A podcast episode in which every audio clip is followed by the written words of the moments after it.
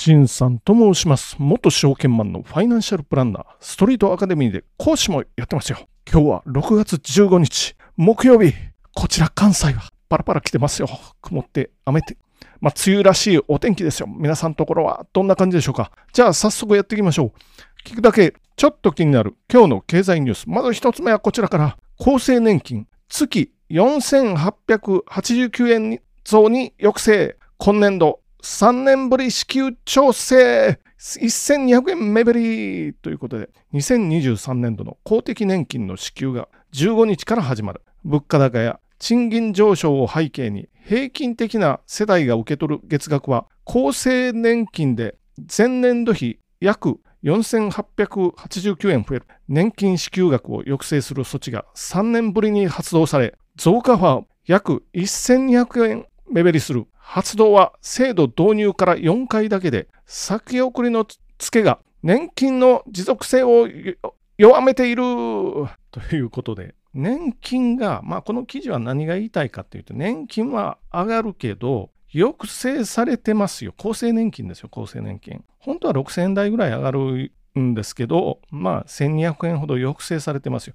物価と賃金上昇、物価上がってますからね、賃金もまあ、初任給を中心に上がってますよっていうことで、本当はもっと厚生年金が上がる予定だったんですけど、下げなかった時あるので、デフレの時に下げなかった時の分を、まあ、付けとなって回ってきてるので、で、今、上がりませんよと。満額はね。でも4889円上がりますよっていう、そういうお話です。で、この4889円上がるっていうのはモデル世帯のお話。で、モデル世帯は67歳以下の夫婦2人の世帯ですよ。これが22万4482円ですからね。まあ22万4000円ぐらいで。ということです。ただしこのモデル世帯平均的な収入、まあ、商用を含む月額換算で43万9000円で40年間働いた夫と専業主婦のケースですから、まあ、今の60代ならまあ専業主婦っていう考え方はまだまだあるかなっていうところですけど、まあ、今の特に30代専業主婦は結構少なくなるような気もする。43万9000円で40年間働いたということはどういうことだ？年収500万ほどで40年ですけど、まあ、障害賃金でいうと、まあ、2億ちょいか。でもこれはまあまあひょっとしたら、あ、43万っていうのはこう、新入社員の頃からで役職定年迎えてずっと働いた時の全部の合計の平均額ですからね。これはちょっと高めかもしれないというふうに思ってますよ。なので、平均で43万でしょ？で新入社員の頃は20万とかね。まあそれぐらいなんで、ピーク時はそうすると700、800ぐらいじゃないかなという気はして してるわけですよ。そうなると、まあ、1000万以上が、あ年収でね、1000万以上が、まあ、上位4%かなんかそれぐらいらしいんですけど、まあ、結構上位の20%ぐらいに入るかもしれないですよ、ひょっとしたら。ぐらいの人で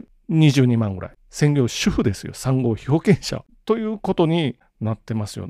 ということは、普通のもっと普通の収入の人、要するに中央値とかっていう考え方ありますけど、真ん中ぐらいの人たちは、前ね、社労士の先生から聞きましたけど、まあ確かにこれはちょっと高いですよというふうにやってましたね。18級かもしれないですよ。となると18級でやっていけるかどうかなんですけれども、これ他にもこの記事に重大なことが結構書いてますよ。マクロ経済スライドというやつの仕組みですよ。これは現役世代の負担が重くなりすぎないよう、厚生年金の保険料率を18.3%に固定と。で、その範囲内で支給額を決める内容と。これマイクロ経済スライドはじゃあ18.3%固定ですからね。ということは、よく言いますね。この、この、このポッドキャストの中でよく言ってますけど、去年生まれた日本人の赤ちゃんは77万人ですから。で、今の段階ジュニア世代は50の手前ですよ。じゃあこれ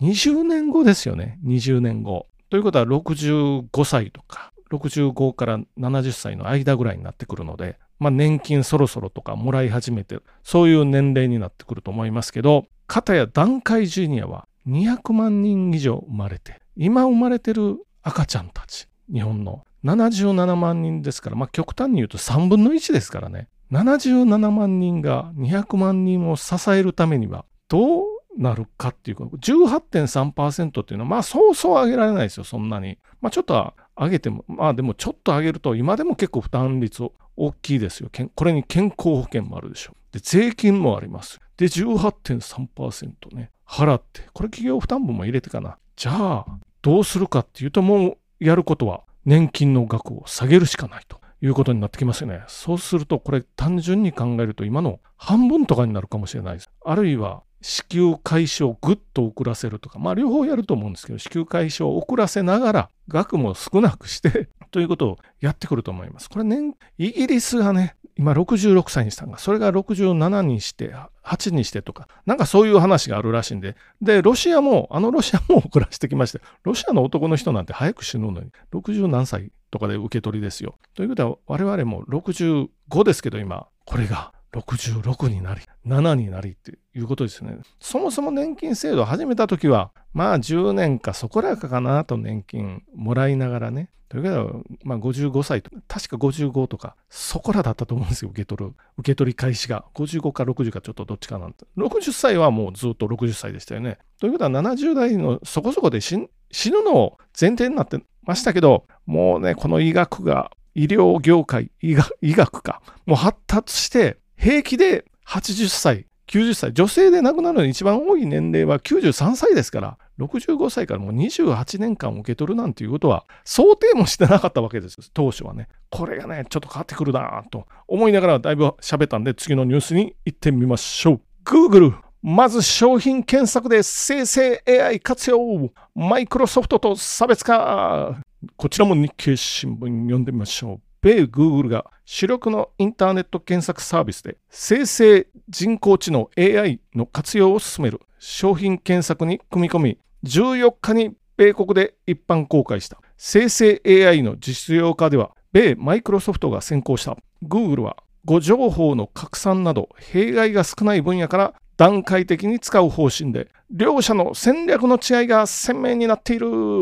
ということで、まあ、今ちょうどね、さっき Google バードを触ってました。で、またチャット GPT も触ってました。まあまあ楽しいなと 思いながら、今この電子版の記事では服ですよね。服を検索した時に、服って着る人によって全然見え方変わるじゃないですか。なので自分に合わせたアバターじゃなくて生成 AI 自分に似たような外見？海外のお話なんで白人もいれば黒人もいますよ。で我々と同じアジア人というか黄色人種のそういう外見もありますよ。で髪も黒髪もあれば金髪もあってで長さもまちまち。肌の色まあさっきも一緒一緒か。違うんで太ってたり痩せてたり普通の方だったり。でそういう服をまあ自分が着たらどうなるのかな。これ生成なん着た生成なんですよ。着た着る人間がどんな人間かっていうのを AI で画像が生成してくれてその人に服を着せてどんな感じかっていうふうに見せてくれる AI を今 Google が開発してますよ。やってますよっていうことで14日に公開されてますから、まあ、これはね一番こうクレームが起こりにくい分野かもしれないですよ。商品があって。まあ自分がどんな人で。これ多分チェックしていくんですよね。チェックして。だんだんというか。でそのうち保存してもなんか商品選びに自分に似たようなアバターではなくて写真ですよ、生成 AI の写真が使われる。いうことになりそうですよ。Google はそちらの方から。で、検索のシェアは Google が今93%ですよ。で、マイクロソフトの Bing のシェアなんて3%しかないんで、それがでも、このチャット GPT の登場によって、一気に、まあ、かなり挽回されるというか、下手するともうね、根底から 覆される可能性もあるので、今 Google はこの、まあなんていうか人畜無害な分野から変えようとしているということですよね。まあチャット GPT に聞いたら済む話なんですけど、そこに画像の生成が加わってきて、ここでとりあえずは勝負しようとしてる。画像生成も AI によって簡単にできますよ。他にはこの記事じゃないですけど、Google レンズですよね。レンズで、カメラで、まあ言ったらカメラで撮った映像を検索して AI で何かを語らせるとかっていうのも今 Google はやろうとしてるところかな。ということなんで、かなりこの先も激しい戦いになるんじゃないかなと思いながら次のニュースに行ってみましょう。最後のニュースは、これは今入ってきたニュースかな。これちょっと夕方に撮ってるんですけど、ね、流すのもうちょい後になるかな。立民内閣不信任案16日提出首相の衆院解散判断が焦点ということで、いよいよ出しますか、16日に。これ多分解散するんじゃないかな。解散すると株価上がりますよ。強いですよ、多分。あ自民が負けそうになったら 下がりますけど、で、ちょっと読んでみますよ。共同通信ですよ。これ間違えたら共同通信さんの飛ばしですからね。でも内閣不信任案は出す。解散するとはまだ決めてないですよ、首相はね。読みます。立憲民主党の泉健太代表は15日、岸田内閣に対する不信任決議案を16日に衆院へ提出する意向を固めた。防衛費増額に伴う増税方針が、採決が強行された改正入管難民法をめぐり、岸田文雄首相の政治性を批判。不信任案提出により政権と厳しく対峙する立場を鮮明にすべきだと判断。関係者が明らかにしたということで、まあこれは今日経の速報を見てても載ってないけどな、まあ大丈夫かなという気はしてますよ。まあ選挙が近いかもしれないということです、皆さん。まあ選挙があれば株価は上がりやすい。まあ、いいこと言いますもんね。いいことだけ言ってね、まあ結局できなかったという。こともいっぱいありますよ。これはいろんなところのいろんな政権が、まあそれは仕方がないっていうことはありますよ。まあこれに簡単に騙される方もっていうことですよね。まあそのニュースが流れてたのが3時台で、まあ3時にあの東証引けるんですけど、今日は小幅安、15円安。ということで、この朝が高かったかなっていうところで始まったんですけど、ちょっと安く終えてるみたいです。まあ、この後どうなるか。で、アメリカが昨日ね、あの、利上げを見送ったっていうのがニュースにあって、でもやっぱり年内あと2回あるあるぞという、そういうお話でちょっと株価的には難聴になってる。まあそういう相場ですよね。これ明日にだけかけて注目なのは、まあこのニュースの通り内閣不信任案出して、あ一応ね、今回の国会は6月20何日までかな、やりますよ。来週、来週までやりますよ。その前に、まあ会期内で解散するのか、会期内というか、まあ、終わったと同時にやるの、あ、もうすぐやるのかな。これ解散するとしたらね。立憲民主がどうなるか、はたまた維新が野党第一党を奪還するのか。なんかね、今日流れてたニュースは、ある有刊誌の、有刊誌か、週刊誌かのアンケートだと、自民が結構議席数減らすってなってたんですよね。読者アンケートしてどこに入れますかみたいなやつ。それを数を合わせていくと自民党が結構減りそうな維新増えて、立憲民主も増えてましたからね、それ。それを見てちょっと勇気づけられたかもしれないです。選挙は実際にやってみないとわからないですけどね。まあ、立憲民主増えるの本当かなっていう。まあ、維新は増えるでしょう。で、自民も、うん、どうかな。あ、公明党とのこの対応次第かもしれないですけどね。減ってくるかもしれない。おそらく、まあ、維新、自民、うんって感じですけどね。皆さんはどこにどんな風にちょっと気になるでしょうかね。というふうに思いながら、ちょっとまとめに行ってみましょう。まず一つ目は年金のお話。上がったけど、抑制されてますよ。年金の受給額が上がったけど抑制されてる。で、少子化のこの推移を見てると、これはこのままじゃいかないなっていうのはもう自明のりということになってますね。二つ目、Google の新たな AI ですよ。画像生成して商品検索やりやすくなりますよ。で、3つ目。まあ、ちょっと速報で入ってきたんで、挟み込んでみました。共同通信が、立憲民主が、明日ですよ、明日。明日っていうのは16日ですよ。内閣不信任案を出すぞと言ってるみたいですよ。まあ、毎回出してるみたいですけどね。そんなにあれですけど。